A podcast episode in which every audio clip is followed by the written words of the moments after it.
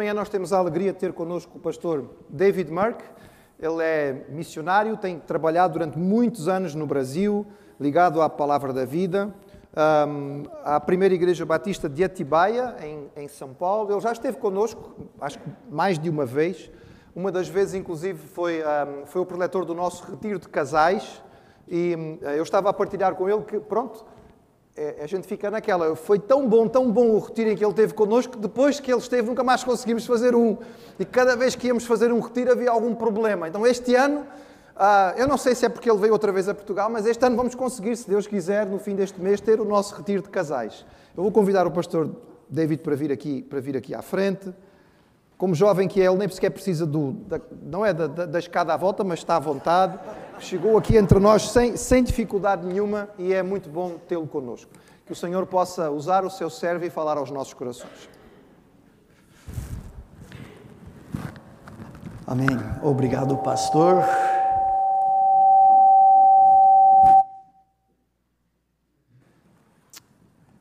Foram seis anos Desde a última vez que nós estivemos com os casais naquele encontro, eu já encontrei com alguns aqui que estiveram naquele momento.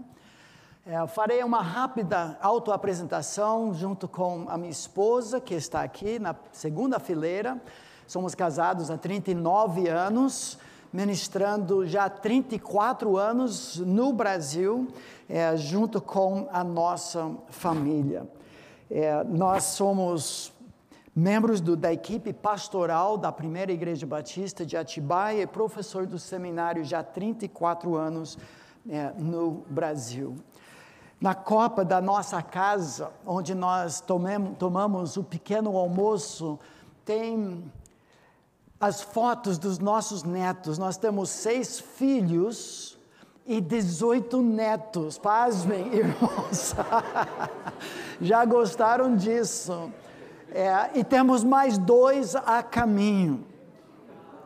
Então teremos 20 netos e eu só tenho 35 anos de idade. Então é um milagre que Deus fez entre nós. Mas algo muito interessante. De vez em, em quando a minha esposa troca as imagens dos nossos miúdos, dos nossos netos. E nós percebemos o crescimento de cada um deles. Olhamos e percebemos como a Lila tem crescido, é uma mocinha agora. O pequeno Ben é cada vez mais forte. Algo interessante que acontece é o crescimento dos nossos filhos é marcado às vezes nas paredes de casa com dois aninhos, quatro. Nós gostamos do crescimento. Recentemente, nós estivemos, em junho desse ano, quase todos nós reunidos em Colorado, dos Estados Unidos, uma casa alugada, não alugada, é emprestada para nós. E uma das minhas filhas presenteou todos os sobrinhos com uma camisa, me desculpem, da seleção brasileira e percebendo a escada, colocaram um número da ordem de nascimento de cada um, junto com o nome, chegando até número 18, miudinho. Mas olhando para essas fotos, me ocorreu algo que tem ecoado fortemente em meu coração. É um paradoxo, uma verdade que parece contrária do esperado. O paradoxo de crescimento na vida cristã, em que crescimento, como normalmente nós medimos, em independência. Então, a primeira vez que a criança recebe comida sólida, papinha, e já passa para o Instagram o, os primeiros passos vêm para o vovô. O primeiro dia na escola. Independência, a adolescência causa muita dificuldade, às vezes, para os pais, porque os filhos estão flexionando seus músculos de independência. Mas marca o crescimento. Queremos isso, como o pai que ensina o filho andar de bicicleta precisa soltar para aprender a ser independente. Mas na vida cristã é diferente. O paradoxo da vida cristã é que crescimento espiritual é medido em crescente dependência. Ou seja, o que o próprio rei Salomão falou como jovem rei, príncipe rei. Ó oh Deus, eu não passo de uma criança. E essa é uma das orações que Deus mais gosta de ouvir de nós. Essa criança sabe o segredo, por isso está piscando para todos nós. E esse segredo, sobre esse segredo que não é segredo, é um dos temas da Bíblia de início ao fim, que eu gostaria de compartilhar com os irmãos, apontando não para o triunfalismo dos nossos dias, mas para uma mensagem que Deus quer que nós cresçamos em pequenez. O que caracteriza os nossos dias hoje é um triunfalismo e arrogância espiritual que as Escrituras desconhecem. Eu sou cabeça e não rabo, cauda. Eu sou príncipe, eu sou mais que vencedor. Notem a ênfase em eu. Eu declaro, eu decreto, eu exijo, eu determino, eu reivindico. O único problema com tudo isso é o eu.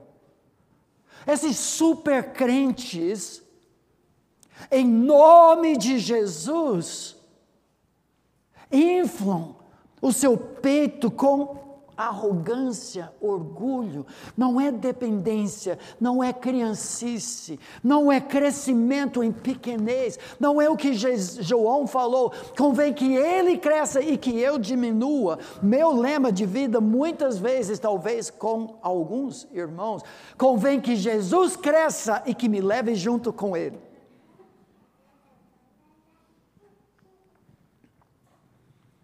A benção a graça de Deus repousa sobre os humildes. Gostaria que abrissem suas Bíblias no livro de 1 Pedro, capítulo 5.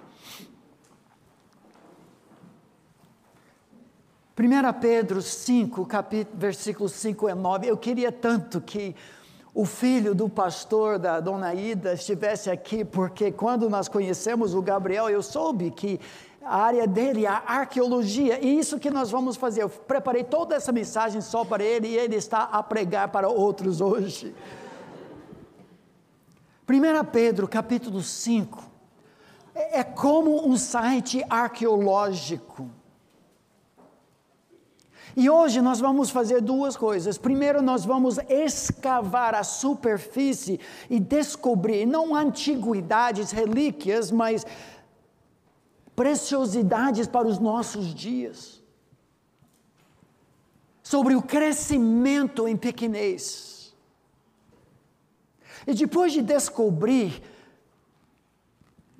esses princípios na superfície da escavação, nós vamos cavar dois eixos.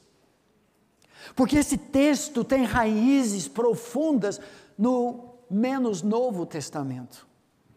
Primeiro nós vamos olhar para a superfície e rapidamente no final cavar dois eixos e tudo isso antes das 15 horas da tarde. A mensagem do texto. Deus quer que cresçamos em pequenez. Deus resiste aos soberbos. Contudo, aos humildes concede a sua graça. Para crescermos em pequenez, nós temos que adotar, vestir-nos de humildade, menos eu, mais Cristo. O que a Bíblia define como o temor do Senhor. Me acompanhe então na leitura de 1 Pedro 5, 5 a 9, depois vamos escavar a superfície desse texto. Rogo igualmente aos jovens, sede submissos, forma de humildade aos que são mais velhos. Outros sim, no trato de uns com os outros, cingivos, vestivos todos de humildade. Porque Deus resiste aos soberbos, citando o livro de Provérbios, contudo, aos humildes concede a sua graça. Humilhai-vos, portanto, sob a poderosa mão de Deus, para que Ele, em tempo oportuno, vos exalte, lançando sobre Ele toda a vossa ansiedade porque Ele tem cuidado de vós. Sede sóbrios e vigilantes, o diabo, vosso adversário, anda em derredor como o leão que ruge, procurando alguém para devorar. Resisti-lhe firmes na fé. Certos de que sofrimentos iguais aos vossos estão se cumprindo na vossa irmandade, espalhada pelo mundo. Ó Senhor, por favor, nos ensine princípios preciosos da tua palavra para nossa sobrevivência essa semana, para que nós sejamos, sim, Senhor, candidatos da sua graça desmerecida por nós. Tire de nós toda pretensão de merecimento para que nós encontremos em Cristo Jesus o único mérito e que a tua graça seja abundante em nossas vidas na medida em que nós nos esvaziamos da arrogância, da soberba e do orgulho. Convém que Jesus cresça hoje e que nós diminuamos, porque, Senhor, nós não passamos de crianças. Amém.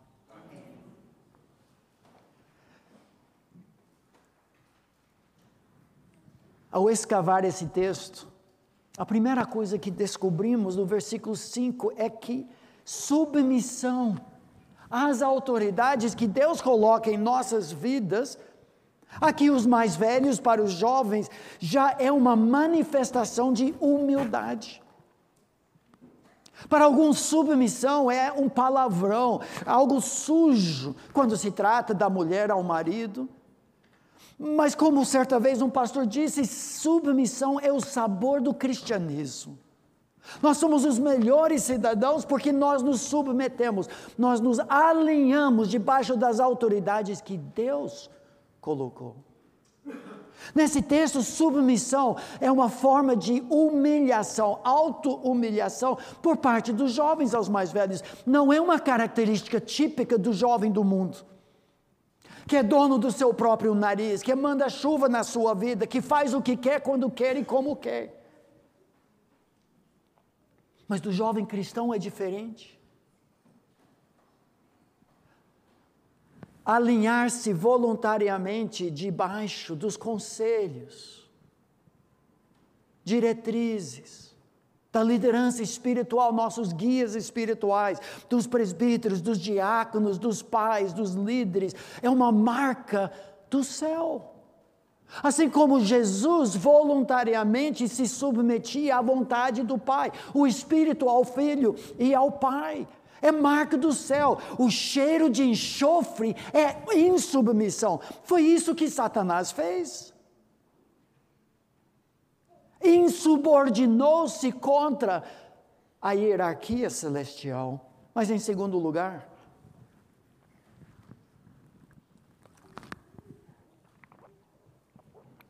lemos que humildade é uma virtude cristã adquirida e desenvolvida. É uma boa nova para quem não foi criado no lar cristão quem não tem esse legado de gerações de servos fiéis do Senhor, como a minha esposa tem, como o pastor tem.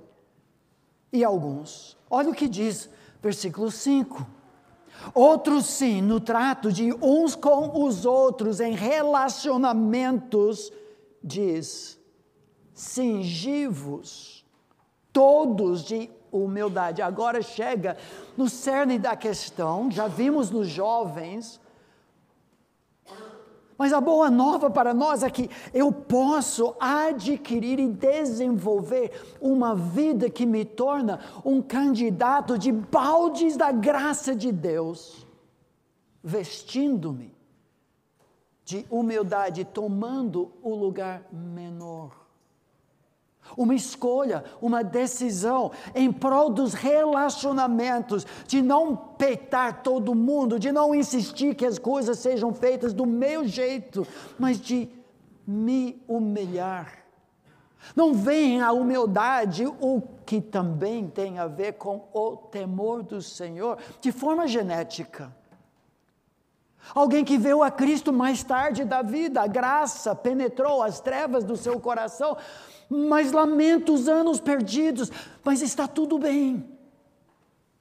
Porque se humilhar-se, se torna candidato de mais graça. Quando Deus olha da copa dele, do celestial,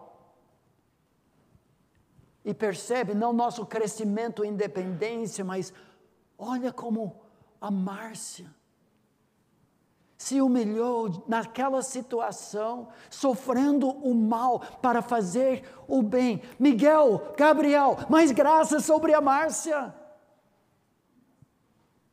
Olha, Joãozinho, a sua oração em meio ao seu serviço, um patrão injusto. Olha, Miguel, no serviço dele, desculpa, na escola dele, quando todos os seus colegas estão tirando sarro, marginalizando dele, e ele, oh Deus, eu não passo de uma criança, socorre, mais graça, anjos, mais graça. É uma boa nova para todos, não tem elite, candidato de graça, eu mereço. Os candidatos da graça de Deus são os menos para que ele seja mais. Terceiro lugar, as más notícias. No final do versículo 5, nós chegamos no cerne da questão, que é justamente uma citação do Velho Testamento. Nós veremos isso cavando um eixo mais fundo dentro do nosso site arqueológico. A razão por que devemos fazer isso, porque Deus resiste aos soberbos. Isso me assusta. Quantas e quantas vezes, tantas áreas da minha vida que eu percebo, eu sou soberbo, eu sou orgulhoso, áreas que eu nem percebo. Não a nós, não a nós, diz o salmista 115, versículo 1, mas ao teu nome da glória. Eu sou ladrão da glória. Eu roubo a glória enquanto eu prego. O diabo. Aquela frase foi muito boa. Miguel, segura a graça, Davi, agora não.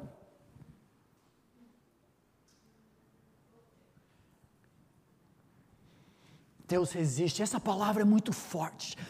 Imagino que poucos aqui são fãs do futebol americano, como eu sou. É um, esporte esquisito, reconheço, mas deixa eu usar uma ilustração, porque a palavra usada para Deus resistir ativamente nos assusta. Deus se torna contra. Imagina, você é, é grandão na, na sua freguesia, tem 1,70m, pesa 65 quilos, e quando joga bola com outros miúdos, outras crianças, você derruba todo mundo. Então entra num time, por exemplo, de futebol americano, você acha que é o máximo. Chega a hora de, de entrar na linha para fazer defesa, para atacar e proteger o que lança a bola. E quando você chega na linha, começa a olhar para quem está do outro lado, que vai derrubar, até que. É um Golias! 2 metros e 30, 140 quilos. Eu já era. E a palavra usada aqui, Deus resiste, Ele se coloca do outro lado da linha para nos derrubar.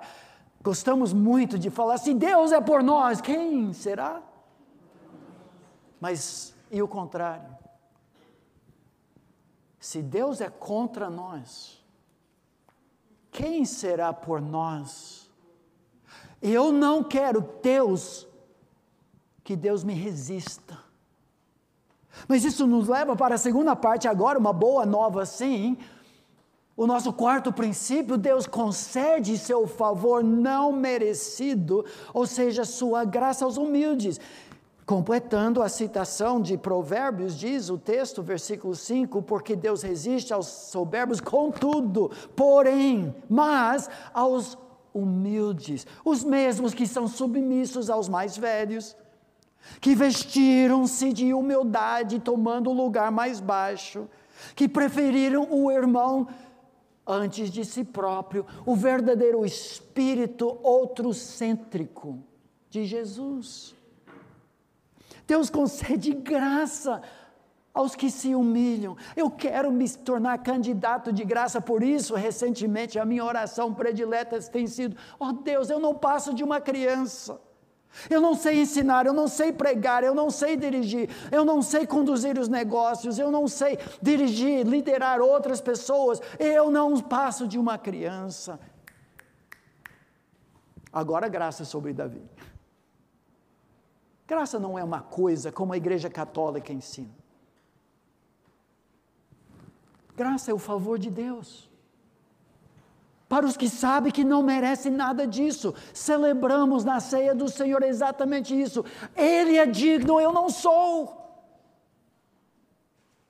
As únicas pessoas que tomam a ceia de forma indigna são as orgulhosas que acham que merecem a salvação. Versículo 6. Deus exalta os humildes no tempo dele. Humilhai-vos, portanto, notem o tema continua. Humilhai-vos, portanto, sob a poderosa mão de Deus. Confie nele, espere nele, não defenda seus próprios direitos. Construa sua identidade em Cristo Jesus. Nada perder, nada ganhar nada a provar. Deixa ele ser seu defensor. Humilhai-vos, portanto, sob a poderosa mão de Deus, para que ele, em tempo oportuno, vos exalte. Talvez não agora. Moisés passou 40 anos achando que ele era o máximo. O libertador de Israel passou 40 anos no deserto aprendendo que ele não era ninguém. E os últimos 40 anos Deus o exaltou agora porque pode receber a graça do Senhor. Para José foi a mesma coisa. Demorou 17 anos até Deus o exaltar. Ele tomou o lugar mais baixo. Davizinho não pense em Davizinho. É, precisamos ser como Davi, sim, precisamos ser como Davi, humildes. Não, eu pego esse gigante. Não, foi um grande Deus por trás de Golias e Davi fitava olhos nele. Era o Deus de Davi, não o Davi de Deus. Tempo nos falta, como diz o autor de Hebreus, para falar de Daniel e tantos outros. Agora, o sexto princípio, relíquia talvez, artefato que nós encontramos nesse texto, mas para os nossos dias, nos surpreende. Versículo 7 continua o pensamento do versículo 6. Notem o gerúndio lançando Humilhai-vos, portanto, sob a poderosa mão de Deus, lançando, ou seja, a maneira pela qual nós nos humilhamos é não andando ansiosos, preocupados, nervosos. Ansiedade é uma forma de orgulho. Essa é uma grande surpresa. Nós usamos muito esse texto em momentos de oração fora do contexto. Quando eu ando ansioso é porque eu tenho síndrome de Deus, eu acho que eu tenho mais controle, eu preciso resolver essas coisas, eu tenho o peso do mundo sobre as minhas costas. quando somos tentados a ficar ansiosos em defesa de nossos direitos, reputação e tudo mais, precisamos baixar a bola.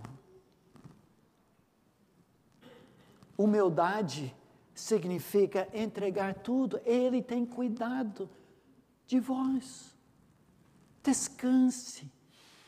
O convite de Jesus, vinde a mim, todos vós que estáis cansados e sobrecarregados com que com aquela máscara dourada que projeta sua imagem, com o peso do universo como nós precisássemos resolver tudo. Não.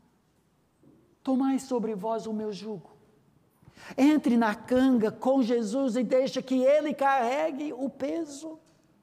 Tomai sobre vós o meu jugo, ele diz, e aprendei de mim. Aprender o que, Jesus? Como vencer, como ser mais que vencedor, como declarar, decretar e reivindicar. Não. Aprendei de mim que eu sou manso, humilde de coração e achareis descanso, porque carregar o peso da minha reputação, dessa máscara dourada, é demais. Não tem descanso. Ansiedade é um pecado de orgulho. Mas olha a última coisa que nós encontramos nesse texto.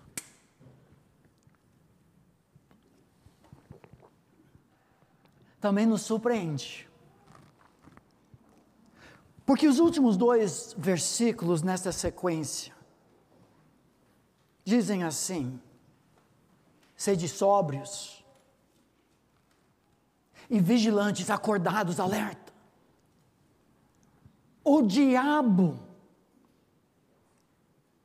campeão de orgulho, insubmissão, arrogância, Anda em derredor como o leão que ruge, procurando alguém para devorar. Quem será? Os orgulhosos. Tem o cheiro de enxofre, característica do inferno. Procurando alguém para devorar, quando o texto fala isso, podemos imaginar os cristãos do primeiro século. Alguns dos seus haviam sido devorados no Coliseu vestidos de pele humana, de pele de animal, expostos às feras, que sentindo cheiro de carne moída, desciam e matavam, despedaçavam os irmãos deles. Eles sabem do perigo, mas agora é o diabo. E no contexto, é o orgulho. O diabo insurgiu-se contra o trono de Deus. Queria ser Jesus no universo, o anjo da luz, receber a glória de Jesus. E por isso está no inferno.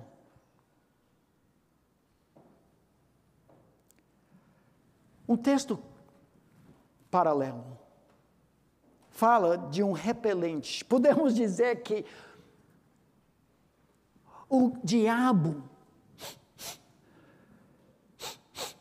farejo, o perfume de picanha, que é orgulho para ele. O texto de Tiago, capítulo 4, fala, cita o mesmo texto do Antigo Testamento e diz isso. Antes, Deus dá maior graça pelo que diz, Tiago 4, 6 e 7. Deus resiste aos soberbos mas dá graça aos humildes, sujeitai-vos, portanto, a Deus, mas resisti ao diabo e ele fugirá de vós. Na guerra espiritual não é triunfalismo, não é supercrente. Na guerra espiritual, o repelente anti-diabo é humildade. Ele não tolera, ele não suporta, ele não atura o cheiro de humilde, de humildade. Mas tem alguém com perfume de picanha, vai atrás.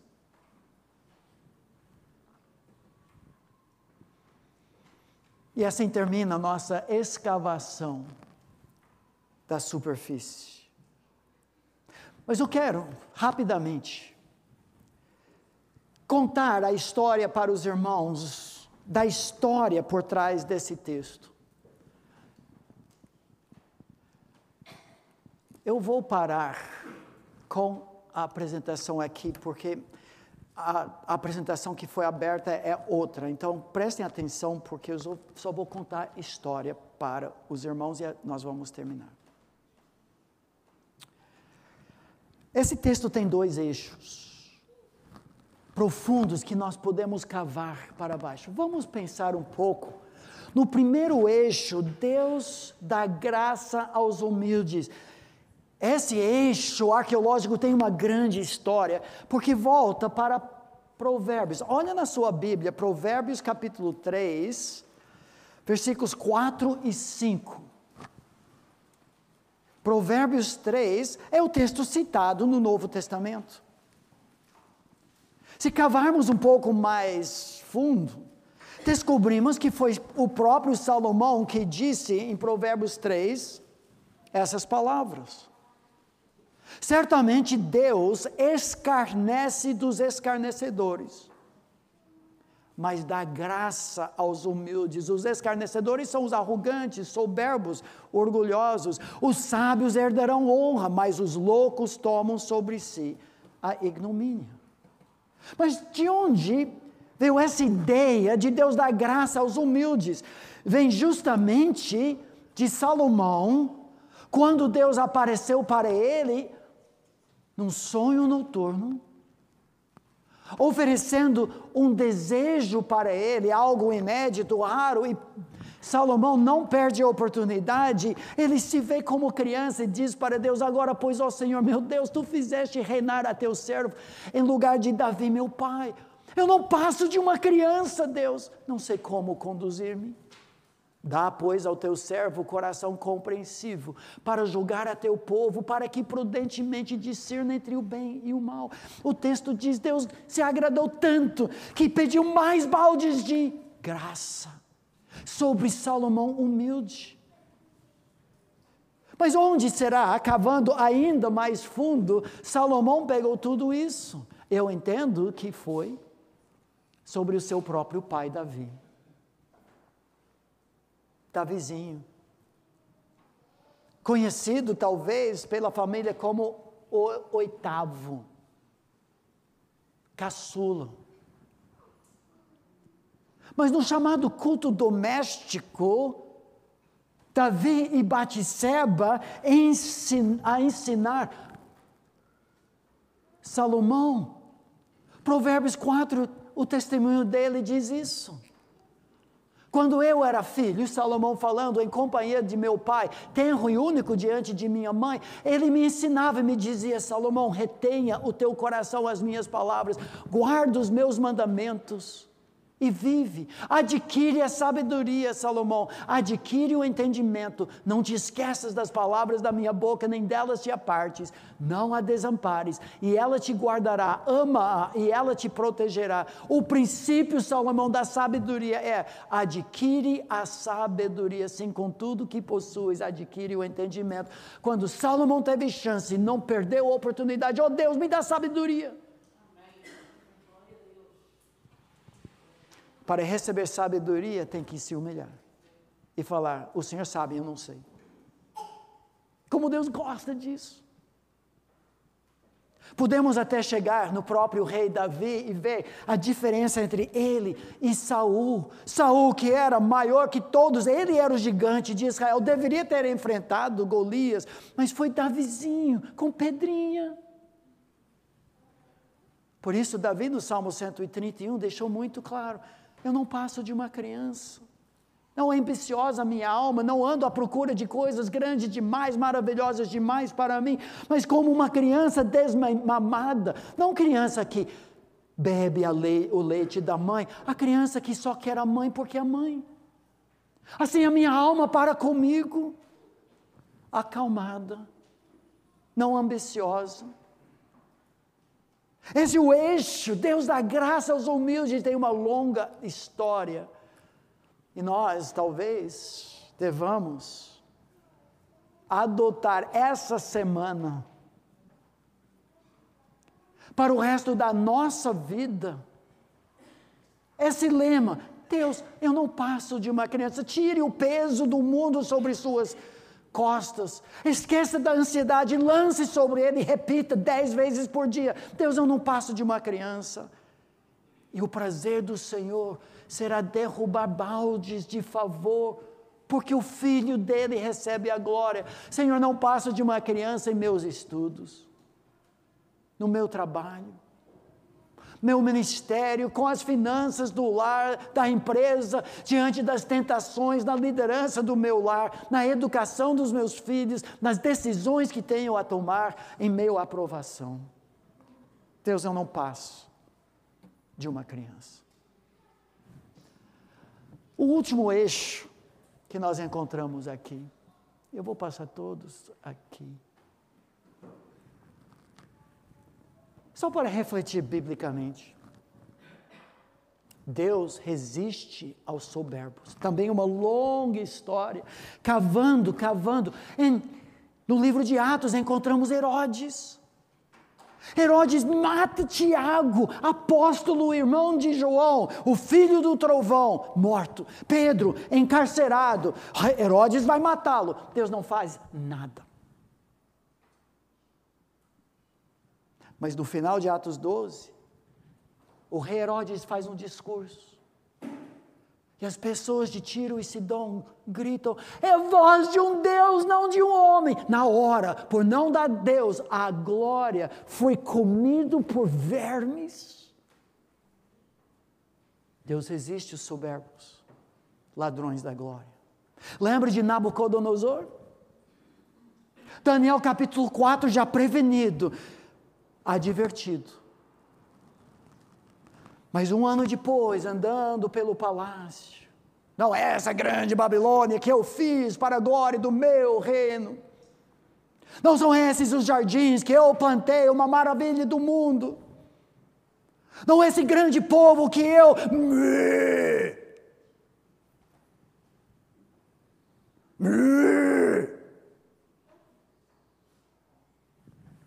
E na hora, o anjo do Senhor o feriu e virou bicho, fera.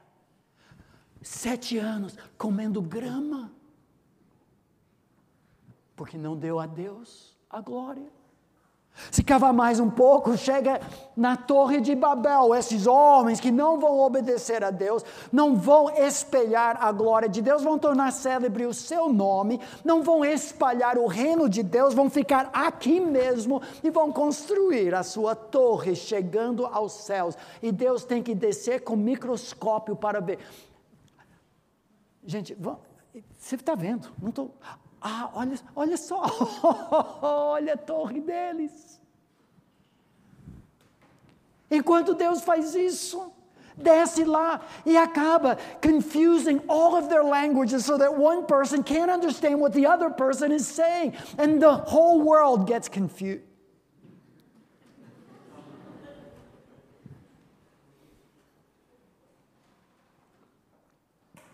Deus existe os soberbos. E se cavar mais um pouquinho, você chega no próprio inferno, onde nasceu orgulho, soberba, arrogância. E quando o diabo sente aquele cheiro de enxofre em nossas vidas, é como picanha Deus resiste os soberbos, mas dá graça aos humildes. E essa lição para nós, para mim, vez após vez, após vez, após vez. Deus olhando talvez da copa dele para as nossas vidas. Oh, como Márcia tem crescido, mas, mas tem crescido em humildade. Miguel, derrame mais graça sobre a vida dela no serviço, na escola, nos relacionamentos. Está vendo como a Andrea nos, nos procurou de todo o coração? Ela, ela disse: Eu não passo de uma criança, Deus, é mais graça. Deus quer que nós cresçamos, não em independência, mas em dependência. Convém que ele cresça, que eu diminua, que tome o peso da ansiedade dos nossos ombros e que clamemos sempre a Ele. Ó oh Deus, eu não passo de uma criança. Abençoa-nos, Senhor, essa semana que nós enfrentamos agora